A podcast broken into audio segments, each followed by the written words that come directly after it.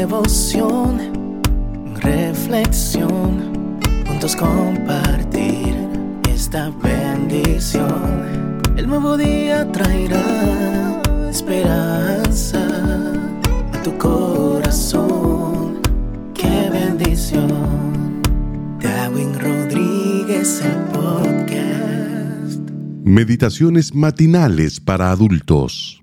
Plenitud en Cristo. Escrita por el pastor Alejandro Bullón. Intercesor.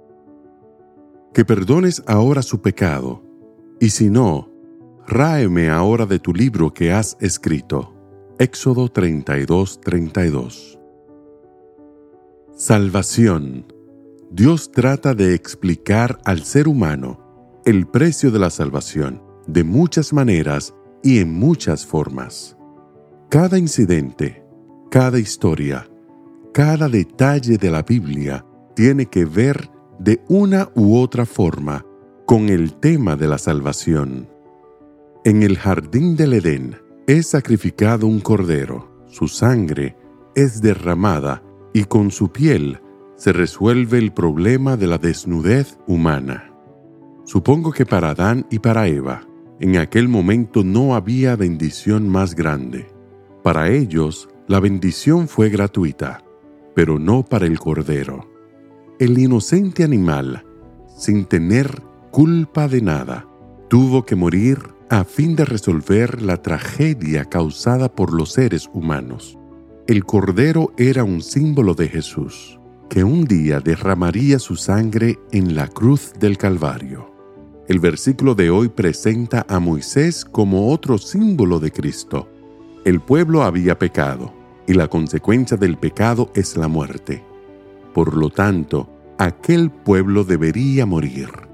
Pero, entonces se levanta Moisés, o mejor dicho, se arrodilla y suplica a Dios que perdone a su pueblo, aunque para eso fuera necesario que él muriera. Moisés no había hecho nada de malo. Él no merecía morir. Quien merecía la muerte era el pueblo, pero Moisés se ofrece a morir en su lugar. ¿Coincidencia? No. ¿Nobleza de parte de Moisés? Tampoco.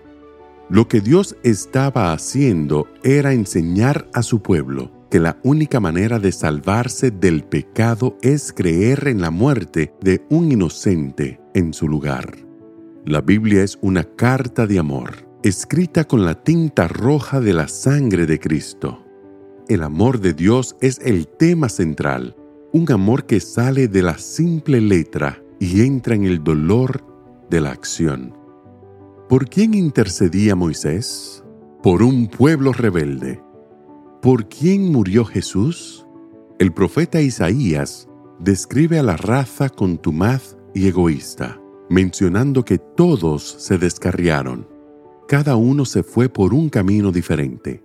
Pero, a pesar de eso, Dios hizo recaer toda su culpa en una persona inocente, que como un cordero fue llevado al matadero, y como una oveja muda delante de sus trasquiladores, enmudeció y no abrió su boca.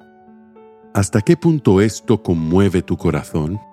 ¿Hasta qué punto eso te motiva a amarlo y andar en sus caminos?